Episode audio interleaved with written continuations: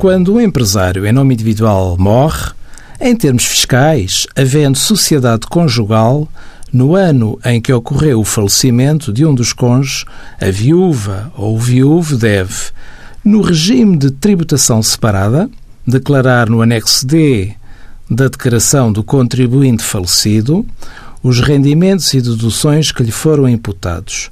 No regime de tributação conjunta, deve declarar no seu anexo D os rendimentos e deduções que lhe foram imputados conjuntamente com os respeitantes ao cônjuge falecido.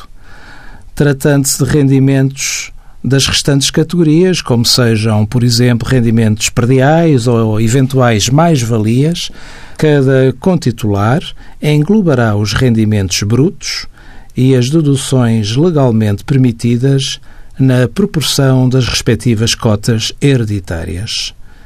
Envie as suas dúvidas para conselhofiscal.tsf.occ.pt.